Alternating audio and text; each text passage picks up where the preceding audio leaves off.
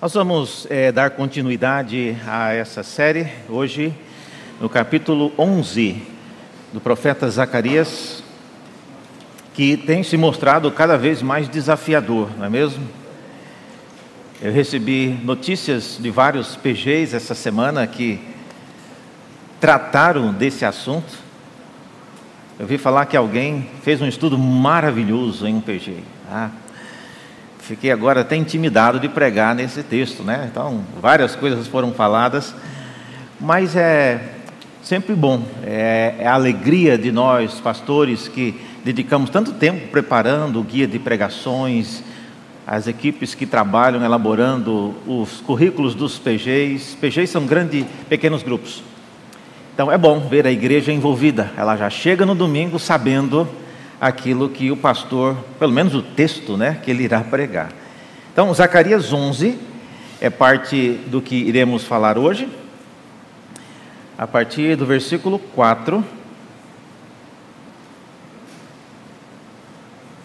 Se você está nos visitando e já percebeu que a gente não projeta o texto bíblico na hora do sermão, é, é intencional, é para que nós usemos a nossa Bíblia né? porque aí você tem como voltar os seus olhos para aquilo que você leva para casa com você. O telão fica aqui.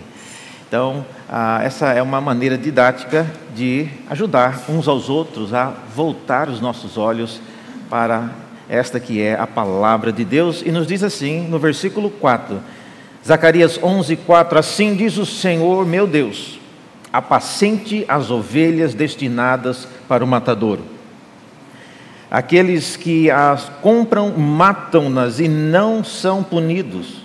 Os que as vendem dizem: Louvado seja o Senhor, ficamos ricos. E os pastores das ovelhas não se compadecem delas. Certamente não terei mais compaixão dos moradores desta terra, diz o Senhor. Eis que eu entregarei cada um nas mãos do seu próximo e nas mãos do seu rei, e eles destruirão o país e eu não os livrarei das mãos deles. Apacentei as ovelhas destinadas para o matadouro pelos negociantes das ovelhas. Peguei os cajados, um chamei de graça e o outro união, e apacentei as ovelhas. Em um mês destruí três pastores, perdi a paciência com eles e também eles se cansaram de mim. Então eu disse: Não serei mais o pastor de vocês. Quem tiver que morrer, que morra. Quem tiver de ser destruído, que seja. E os que restarem de cada que cada um coma a carne do seu próximo. Peguei o cajado chamado graça e o quebrei para anular a minha aliança que havia feito com todos os povos da terra. Portanto, a aliança foi anulada naquele dia e os negociantes de ovelhas que estavam me observando reconheceram que isto era a palavra do Senhor. E eu lhes disse: Se estiverem de acordo, paguem o meu salário. Se não, deixe por isso mesmo. Então pesaram o meu salário 30 moedas de prata. Então o Senhor me disse: pegue esse dinheiro, esse magnífico preço em que fui avaliado por eles, e jogue para o oleiro. E eu peguei as 30 moedas de prata e as joguei para o oleiro na casa do Senhor. Depois, quebrei o segundo cajado chamado União, para romper a irmandade entre Judá e Israel. Até aqui a palavra do Senhor. Vamos orar mais uma vez? Abra nossos olhos, ó Deus, para enxergarmos na tua palavra aquilo que nos edifica. Não somos capazes, Senhor, de entendê-la por nós mesmos. Precisamos que o teu Espírito, o mesmo que inspirou esta palavra, possa agora nos dar também a compreensão. Queremos e precisamos, ó Deus, entender a tua palavra e por isso suplicamos a tua ajuda em nome de Jesus. Amém. Meus irmãos, nós já temos caminhado no livro de Zacarias e há várias coisas que já aprendemos. Uma delas, que a gente já viu, é que Zacarias é um profeta que está, de alguma maneira, focado com a construção do templo. Então, é um profeta que participou no período quando o templo foi reconstruído. É por isso que nessas apresentações aparece a imagem desse templo, especialmente essa parte de bronze que é o, o chamado altar, ele foi construído e completado primeiro, mas Zacarias é parte dessa geração que assistiu, que acompanhou e que monitorou a motivação com a qual as pessoas estavam reconstruindo o templo e todas as coisas que estavam envolvidas com o templo. Nós já vimos anteriormente que ficou claro que muitos do povo de Deus haviam retornado para Jerusalém, mas não havia retornado para o Senhor. Como que a gente sabe disso? Um modo como eles reagiam àquilo que os profetas diziam, àquilo que Deus queria que eles fizessem. Hoje nós estamos diante de um texto meio estranho. E quando nós lemos, por exemplo, essa passagem no versículo 8, né, é, que diz: Em um mês destruí três pastores, pedi a paciência com eles e eles também se cansaram de mim. Aparentemente, se você não conhece muito bem o texto da Bíblia, a primeira dúvida que você tem é se esse texto realmente é da Bíblia, porque não parece leitura, não parece uma linguagem da Bíblia. É um texto muito contundente, não é comum a gente ouvir esse tipo de linguagem. Segunda coisa que a gente pensa é: meu Deus, quem são esses pastores e por que eles estão sendo destruídos? A linguagem, então, desse texto mostra e quem está falando isso é o próprio Deus. Mas mesmo uma pergunta só que ficou resolvida, mas nós ainda temos que saber quem são esses pastores, por que eles estão sendo destruídos e quem são essas ovelhas destinadas ao matadouro. Então, essa é a lição que esse texto nos desafia a, pelo menos, pensar. Por causa da linguagem e por causa das coisas que esse texto diz, fica claro, irmãos, que esse texto é uma parábola. Ah, é uma parábola por várias razões. Primeiro, porque Zacarias ele nunca foi um pastor do povo de Israel. Ele era um profeta e as incumbências de um profeta não eram semelhantes à de um pastor. Segunda coisa, Zacarias mesmo, ele, o que ele está escrevendo não é de um período em que ele viveu, quando ele fala de levar o povo cativo, de deixar que os reis fossem levados. Zacarias está num período que não tinha mais rei em Israel. Zorobabel era um governador, mas era um governador enviado pela Pérsia. E também a linguagem mostrando que o castigo do povo seria que eles seriam levados ah, para outro país e os povos viriam para aquele local. Então, essa é uma linguagem que nós conhecemos bem, que é peculiar do período antes da queda de Jerusalém, ou no período que culminou na queda de Jerusalém. Se esse é o caso, e eu creio que é o caso, então a pergunta é: por que, que Zacarias está falando nesses termos? Bom, em primeiro lugar, ele está falando da parte de Deus. Se ele está falando, é Deus quem está falando. Mas qual a finalidade de voltar a lembrar-se daquilo que aconteceu no período em que Jerusalém caiu? Por que, que Deus está falando isso?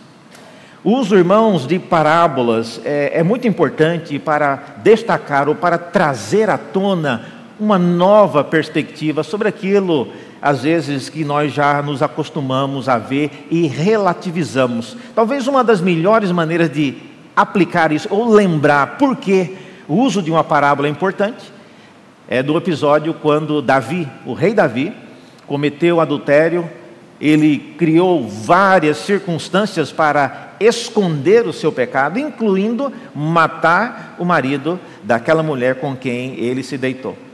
E depois de tudo estar aparentemente resolvido segundo a sua percepção, Deus manda o profeta Natã. E o profeta Natã, em lugar de chegar e acusar Davi diretamente, ele podia fazer isso? Natã conta uma parábola. E na parábola de Natã, ele conta sobre um fazendeiro rico que tinha muitas ovelhas e um fazendeiro mais simples que tinha apenas uma ovelha. E quando chega um visitante na casa do fazendeiro mais rico, em vez de pegar uma do seu rebanho, ele vai e rouba a única ovelha daquele fazendeiro pobre. Então, essa linguagem suscitou em Davi a ira, e obviamente esse era o objetivo daquela parábola.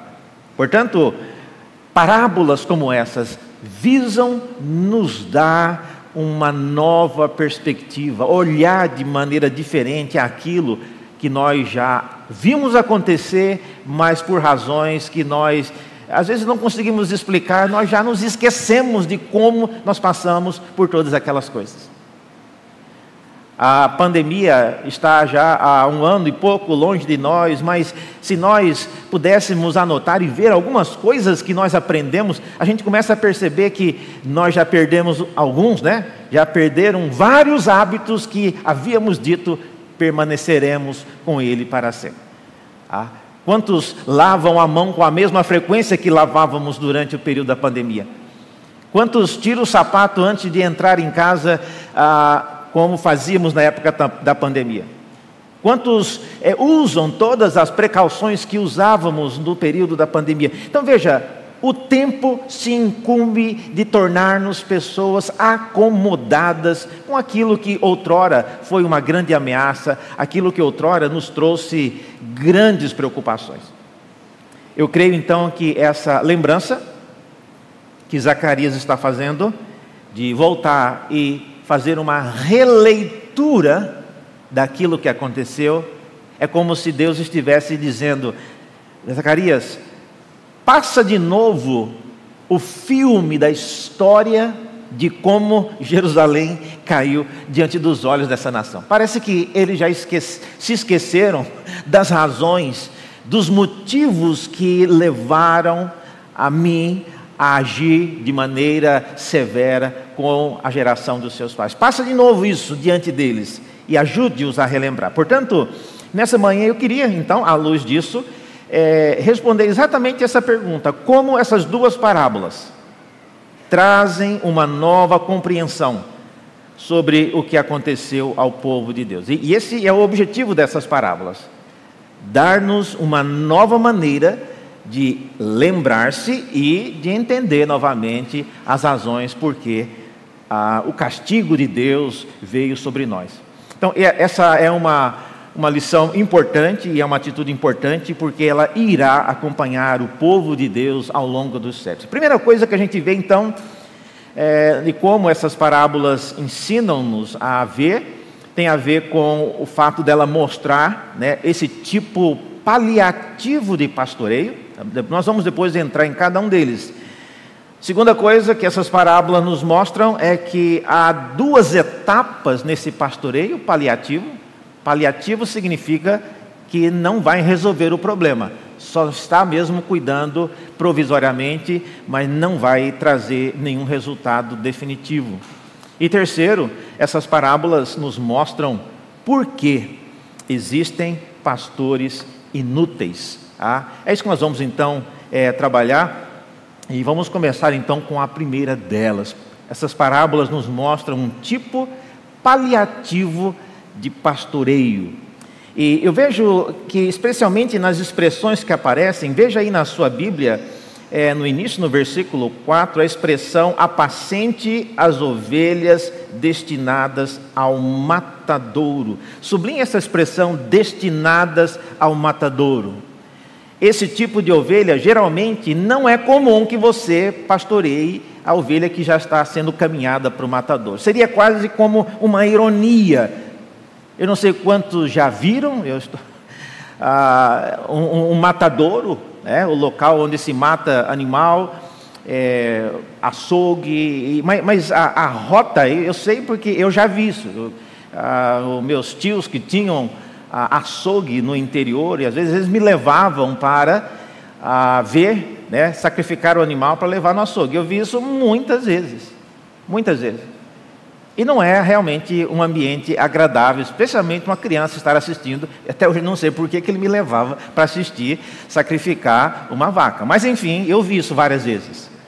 Não vou descrever aqui porque tem crianças no ambiente.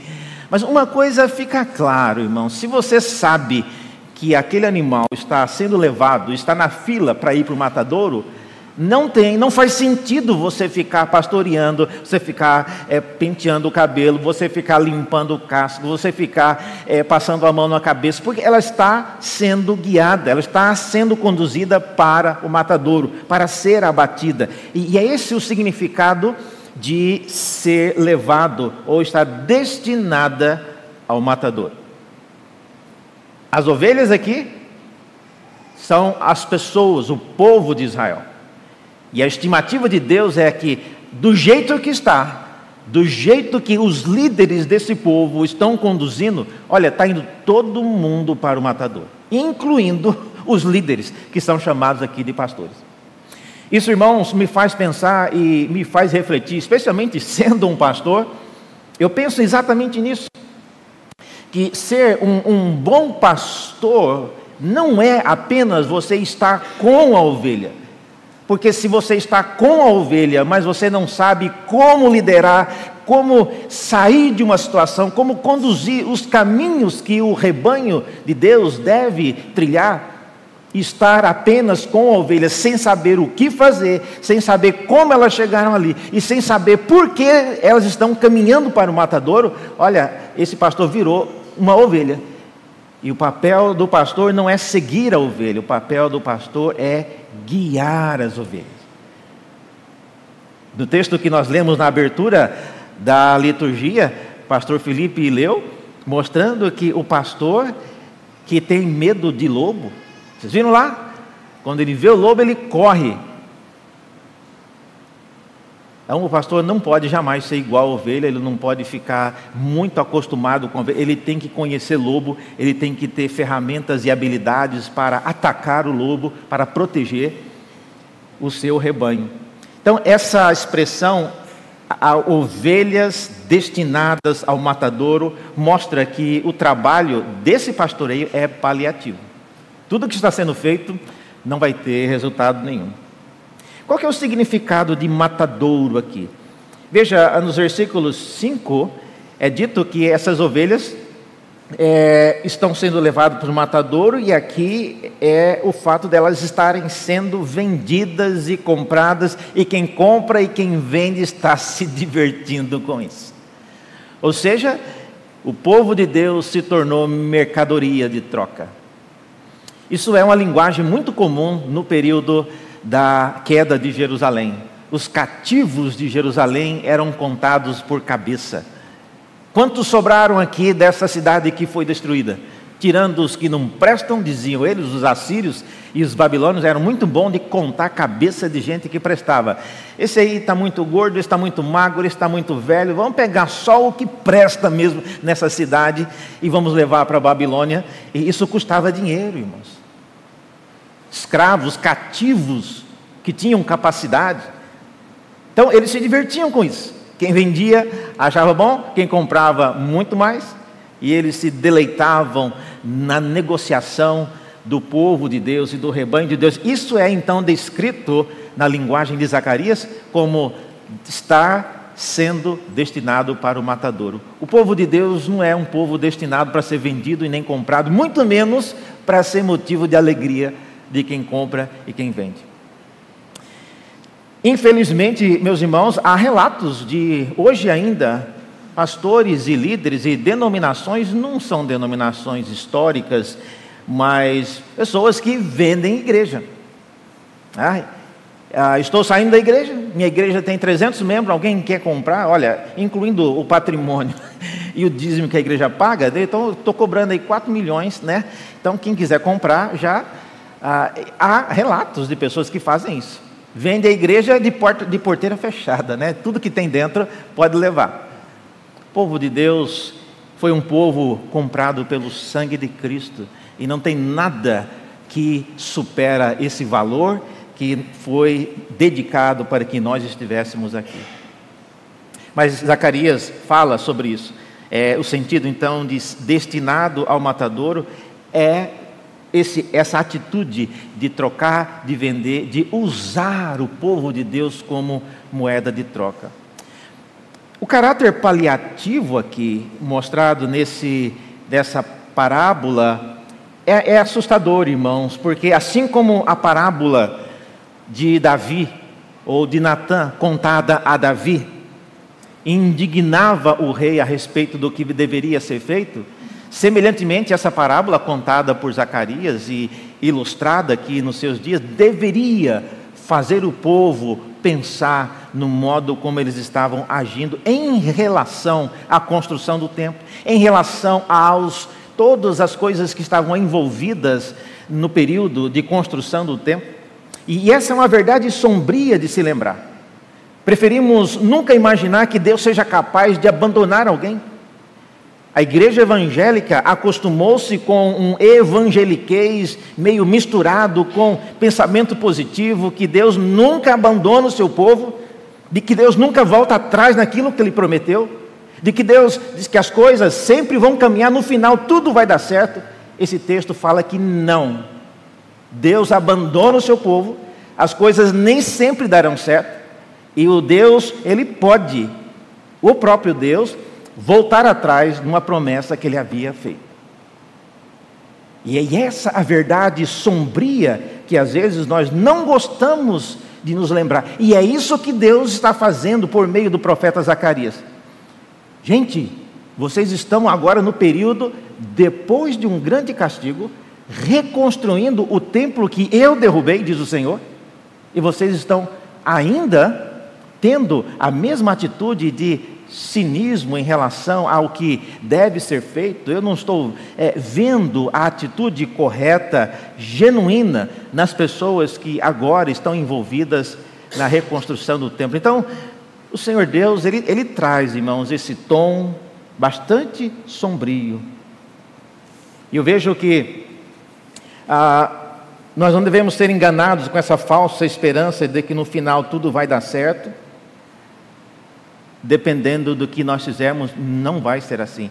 Volte os seus olhos agora ao versículo 6. Veja o que o próprio Deus, o Senhor Deus, ele fala no meio da parábola, ele, ele diz, esse versículo 6 para mim é, é uma facada no coração. Ele diz: Olha, certamente eu não terei mais compaixão dos moradores desta terra, diz o Senhor. Eis que eu me en Eis que eu entregarei cada um nas mãos do seu próximo e nas mãos do seu rei. E eles destruirão o país, e eu não os livrarei das mãos dele. Nem se eles orassem, reverendo? Não. Nem se eles jejuassem? Não. Ah, mas aí o senhor está diminuindo o valor da oração e do jejum. Irmãos, há tempo para fazer, fazer isso. E Deus sabe. Tempo de orar já passou. Tempo de jejuar já passou. Eu quis e eu esperei, e o Senhor não faz isso assim rapidamente. Ele esperou 400 anos para agir dessa maneira. Mas pelo menos é importante que a gente saiba que essas coisas acontecem. E é essa razão porque a parábola está sendo contada novamente. Nunca se esqueça disso. Nunca se esqueça que, dependendo do modo como nós levamos a nossa vida cristã, Deus pode. Ele já fez isso no passado. Eu não sei se ele vai fazer no futuro, mas a gente não deve jamais tirar do cenário. Ele pode a voltar atrás naquilo que ele prometeu fazer. Ele não volta atrás, irmãos, nos seus decretos, na sua vontade com respeito à salvação, com respeito àquilo que ele criou e estabeleceu no céu. Não. Mas ele volta atrás naquilo que está envolvido com o pacto. A nossa obediência ao pacto nos traz benefícios e nos traz bênção. Esse pacto que nos faz povo de Deus, de desfrutando de benefícios aqui em nossos dias, isso Deus pode suspender. A ideia de que a, a aliança de Deus ela é permanente significa que ela não precisa ser renovada, assim como às vezes o seu cartão de crédito tem lá validade até julho de 2029. A gente pensa, nossa, 2029 um dia chega. Um dia chega a lembrança de que precisa renovar. Você não perde o cartão, você continua com o mesmo limite, você continua com todos os privilégios, mas você tem que renovar, tem que vir um cartão de crédito novo. A aliança de Deus não é assim. Se você cumpre os preceitos, ela não precisa ser renovada, ela não vence. Ela não inspira, ela permanece. Mas dependendo do modo como nós agimos, Deus pode voltar atrás. E eu não quero mais manter as bênçãos que eu prometi dar a vocês, porque vocês não estão, vocês não estão nem aí para o que eu estou falando e não estão levando a sério aquilo que eu tenho tratado nesta aliança. Portanto, o caráter paliativo aqui, ele é mostrado nesse, nesse texto. Ah, Deus, ele simplesmente se cansou e ele agora não vai mais agir. Então, tudo que o profeta e esse pastoreio está sendo descrito aqui é um pastoreio paliativo. Segunda, segunda coisa, essas parábolas nos mostram as duas etapas desse pastoreio paliativo. A primeira delas mostra a etapa que o que que leva Deus a chamar a quebrar o cajado chamado graça. Vocês viram aí? Nos versículos de 7 a 11, é, descreve Deus usando esses dois cajados, especialmente no versículo 8 nós lemos que em um mês, né, eu destruí três pastores, perdi a paciência com eles e também eles se cansaram de mim. E então eu disse: Não serei mais o pastor de vocês. Quem tiver que morrer, que morra. Quem tiver que ser destruído, que seja. E os que restarem, que cada um coma a carne do seu próximo. E aí é dito que ele pegou o cajado, versículo 10, chamado graça, e o quebrou e, e o que, que significa isso? Ele fala: para anular a minha aliança que eu havia feito com todos os povos. Isso é uma coisa que às vezes muitos crentes acham que Deus não faz. Ah, não, o que Deus prometeu, ele não volta atrás nunca. Irmãos, cuidado com isso. Repito, o que a vontade de Deus estabelecida nos céus antes da fundação do mundo com respeito à eleição com respeito aos seus decretos divinos, isso não muda. Mas a aliança que ele tem com os povos. E por que está no plural povos aqui? Porque não é só com o povo de Israel, é conosco aqui. Nós, aqui não tem israelita, até onde eu sei. Aqui não tem descendente das doze tribos de Israel. Então, todos nós aqui estamos incluídos nesse plural, povos. Essa aliança, esse benefício, eles são contingentes à nossa obediência. Portanto, primeira coisa que leva Deus quebrar o cajado chamado graça é, são o que o versículo 8 diz aí, os maus líderes, tá? pastores ruins, né? E aí no versículo 8 fala que em um mês Deus matou três pastores. E obviamente matou. A ironia é que é o rebanho que está sendo levado ao matadouro. E pelo jeito tem pastor também ah, morrendo aí nesse processo. Uma das coisas que eu me lembro bastante quando eu era criança nessa situação de matadouro é que a gente tinha que afastar todo mundo para de perto de onde ia dar o tiro no animal. Então a gente tem que tomar esse cuidado. E aqui parece que tem até pastor morrendo no processo das ovelhas sendo levadas para o matadouro. Então esse é um ponto. E uma coisa interessante sobre pastores ruins, o que mais para baixo vai ser chamado de pastor inútil, ou pastor ah, insensato, é que é Deus quem manda esses pastores. Vocês já pensaram nisso? Não existe aí uma lista de pastores batendo na porta da igreja. Deixa o seu pastor nessa igreja. Olha o conselho da igreja. Vocês deixa, um sindicato de pastor inútil procurando igreja. Não é assim, irmãos. É Deus, diz o texto, é Ele quem manda, Ele quem envia. E a situação é, é por causa do modo como o povo de Israel agia, que tornava o povo né, vulnerável, e tornava o povo propenso a Deus trazer líderes que fossem péssimos líderes e causassem mal à igreja, como uma forma de castigo. Ele fez isso com Israel, ele fez isso com outros momentos na história. Então a gente tem que ser consciente disso. A igreja, qualquer igreja, terá pastores maus. E Deus, não, não, não, não me entenda mal, Deus vai castigar também esses pastores maus, mas Ele vai usar esses pastores maus para disciplinar a igreja. Então, esse é o primeiro motivo, porque Deus quebra o cajado da graça e começa a agir de maneira disciplinatória. Segunda coisa, diz o versículo 9, é porque esses líderes se cansam de Deus. E isso também suscita a ira de Deus. Sublinha essa expressão quando se diz, é, a versículo 9, né, onde o, o, versículo 8, no final do versículo 8, os, os pastores se cansaram de mim. Olha se é uma expressão para você ler de um líder, de um, de, um, de um pastor do povo de Deus se cansando de Deus. Não, não é difícil de imaginar, mas quem já viveu um pouco e quem está navegando em várias regiões do Brasil, não é difícil de ver. Às vezes eu tenho que cuidar para não me para não pecar e lembrar daquilo que a, a Bíblia diz, aquele que está em pé, cuidado para que não caia. Mas, meus irmãos, quando eu, eu vejo às vezes, eu não sei porque que as pessoas mandam para mim, né? Vídeo do YouTube, pastor fazendo né, loucura, dançando, sapateando, né, fazendo tantas coisas. Ah, então é, é uma coisa que às vezes chega a dar um nojo.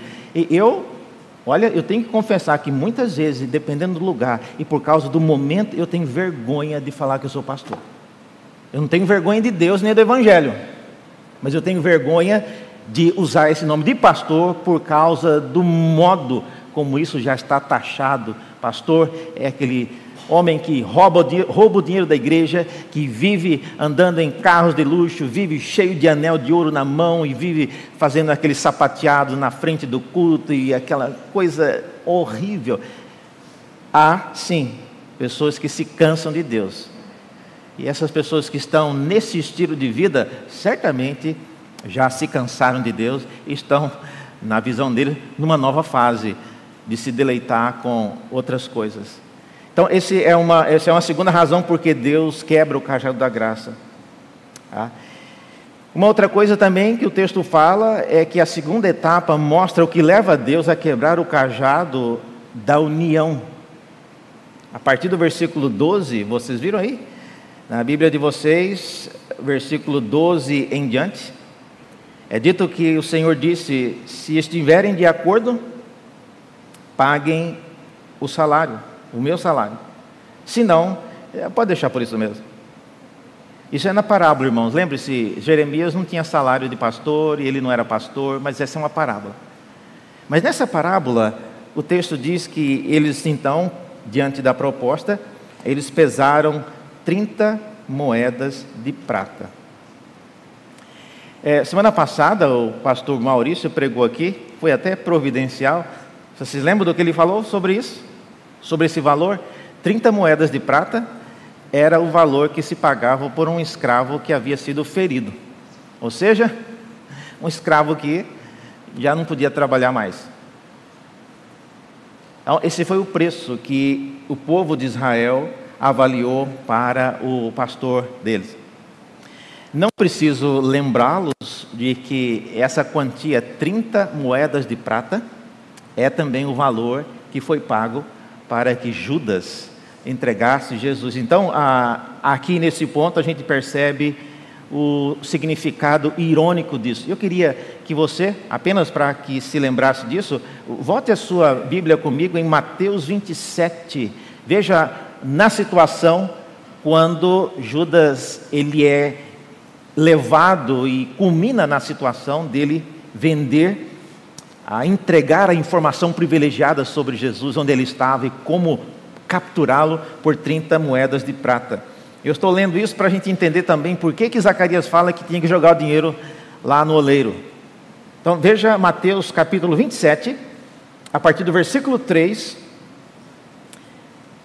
Então Judas, o que o traiu, vendo que Jesus fora condenado, tocado de remorso, resolveu, devolveu as 30 moedas de prata aos principais sacerdotes e os anciãos, dizendo: Pequei traindo sangue inocente. Agora, olha só a atitude dos sacerdotes. Eles pegaram o dinheiro de volta. E diz aí que eles, porém, responderam: Que isso nos importa?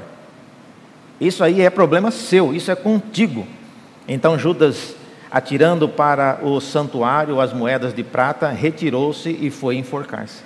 E os principais sacerdotes, tomando as moedas, disseram: Não é lícito deitá-las no cofre das ofertas, porque é preço de sangue. E tendo deliberado, compraram com elas o campo do chamado, é, o campo do oleiro, para o cemitério de forasteiros. Por isso, aquele campo tem sido chamado até o dia de hoje o campo de sangue. Então veja, essa é a razão. Quando se diz que lá em Zacarias que era para pegar o dinheiro e jogar no oleiro, não era para jogar o dinheiro na cara do oleiro. Tá? Primeiro porque é no templo. Mas jogar no oleiro é uma referência a investir no oleiro, a investir no que Mateus é, interpreta como sendo, né, comprar um campo do oleiro e ele foi usado para sepultar, era um cemitério. Gente, quanta ironia comprar o dinheiro que foi usado para avaliar o pastor, que é o pastor dos pastores e compraram um cemitério, compraram um local para sepultar é, pessoas né, indigentes, forasteiros que não tinham nenhuma linhagem, não se sabiam de onde eram e nem por que morreu. E assim diz o texto em Mateus que se cumpriu a profecia aqui de Jeremias, mas Jeremias também trata disso e ele fala que tomaram as 30 moedas de prata, preço em que foi estimado aquele quem, a quem alguns dos filhos de Israel avaliaram. De volta a Zacarias, então, a maneira como Israel avalia e dá crédito àquilo que Deus tem feito é realmente ah, uma, um prognóstico, irmãos, daquilo que vai acontecer. Quanto que você, qual é a avaliação, a estimativa que você faz daquilo que você desfruta aqui na igreja ou em qualquer igreja que ah, quem está nos ouvindo participa? Isso é importante, irmãos, é importante. Aquilo que nós usamos para, de maneira clara e objetiva, avaliar aquilo que Deus tem feito neste lugar é digno de observação e Deus olha para isso. Em terceiro e último lugar, essas parábolas nos mostram o motivo de existirem pastores inúteis. Ah, diz aí dos versículos 15 em diante, que começa, né, o que parece ser uma, uma segunda parábola.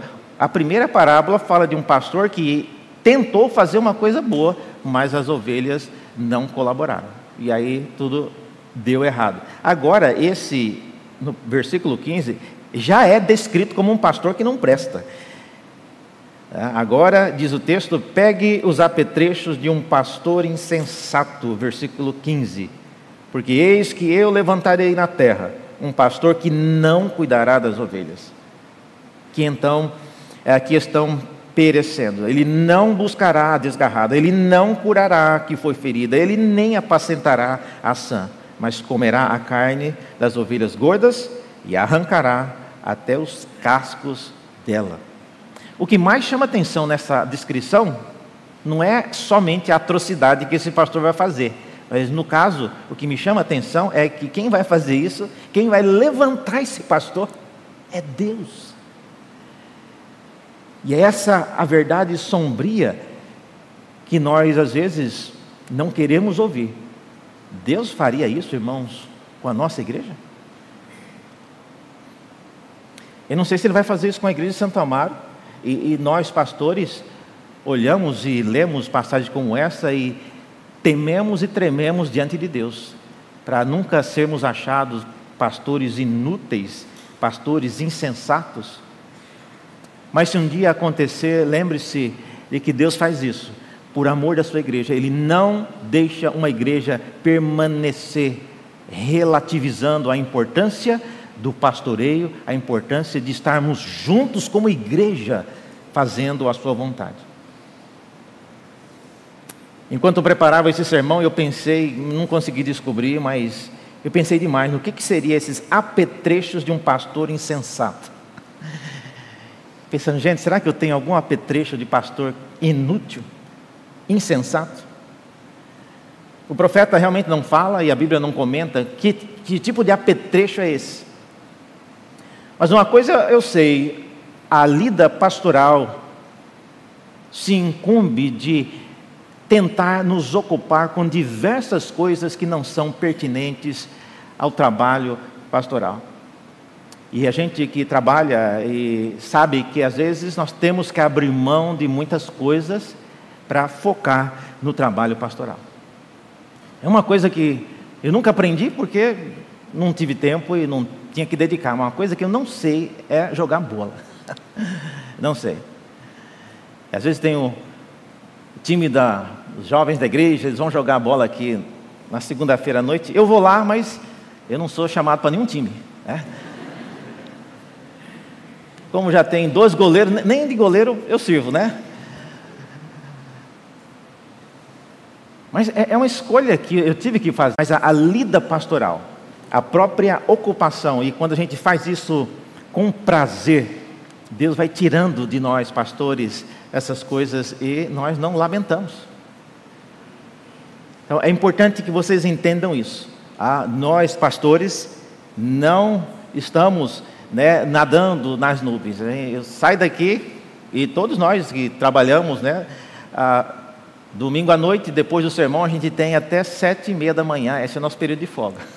É da meia-noite, sete e meia da manhã, já tem seminarista aqui de, da igreja lá no seminário esperando para eu dar aula, né? Às vezes eu ligo lá, podia começar a aula nove horas, a secretária, não, não pode não, até sete e meia. E sete e meia, irmãos, para quem pregou domingo à noite, parece cinco da manhã. Mas esses são os apetrechos que tornam um pastor inútil, um pastor insensato. E a parábola nos mostra que ah, Deus é quem levanta esses pastores inúteis no meio do povo, mas também o texto fala que é Deus quem castiga esses pastores. Ah, ele não só levanta, ele castiga. Nós. Mas saímos daqui com três coisas em mente. Primeiro, cuide sempre de ter os líderes certos. Cuide disso. Ah, não é responsabilidade de cada membro, mas é os membros têm que se empenhar e não ter atitude. Eu não quero nem saber. Esse é problema do conselho, eles enfiaram esse pastor aí, agora que eles vão se virar com ele. Não, irmãos, a igreja tem que ser fiel e tem que olhar para os seus líderes e observar: esse líder está nos causando mal, esse líder está nos levando para o matadouro, ele só está junto de nós, mas ele não sabe para onde estamos indo, ele não sabe como nos livrar disso, ele não tem ideia de nada, ele só está do nosso lado ali, juntinho, mas ele vai morrer é junto com a gente. Então, cuide. Cuidar não é paparicar os líderes, cuidar é sempre estar atento para ver quem são os líderes que Deus tem colocado no nosso meio. Isso vale para a nossa igreja local, vale para instâncias maiores também. Cuidado com o preço que você avalia as coisas de Deus. Às vezes eu vejo que, e nós vamos em breve é, trazer uma proposta para a gente renovar e fazer algumas reformas na igreja para melhorar. E quantos de nós estamos aqui dominicalmente? Será que a gente olha? Alguns olham porque já, já falaram comigo. Pastor do céu, olha, olha a pintura dessa igreja. Olha como está ali, olha como está acolá. Mas irmãos, mesmo na igreja, dinheiro não nasce na árvore. E na igreja, os recursos vêm da fidelidade dos irmãos. Então é importante que você cuide disso. Qual é o valor, qual é o preço em que você avalia as coisas de Deus? E em terceiro e último lugar, cuidado com o modo como você utiliza os privilégios de Cristo. Se você pensa, quer saber de uma coisa, já que os privilégios de Cristo garantem que a nossa aliança não vai ser quebrada, deixa Cristo então se arcar com isso. Olha, essa é uma péssima atitude. Imagine Deus, o Pai, olhando para você, deitando e rolando em cima dos privilégios de Cristo. que é que ele acha que ele pode fazer com você?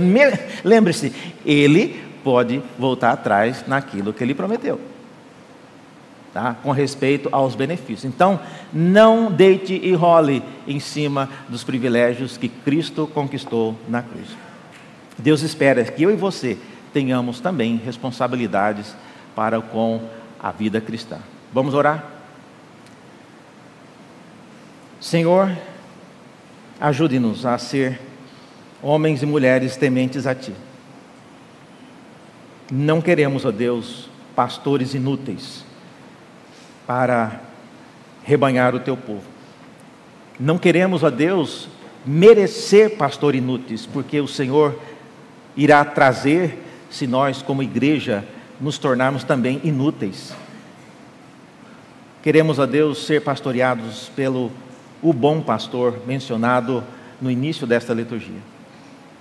Mas esse bom pastor, ó Deus, ele morreu numa cruz para que nós tivéssemos hoje os privilégios mantidos. Por isso, ó Deus, não nos deixe. Não nos deixe, ó Deus, sermos cínicos a respeito daquilo que o teu filho conquistou por nós.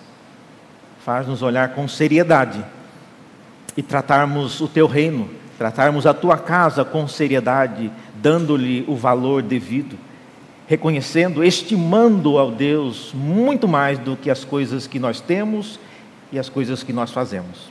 Pedimos isso em nome de Jesus, aquele que é o que garante os nossos privilégios diante de ti. Em nome do teu filho Jesus. Amém.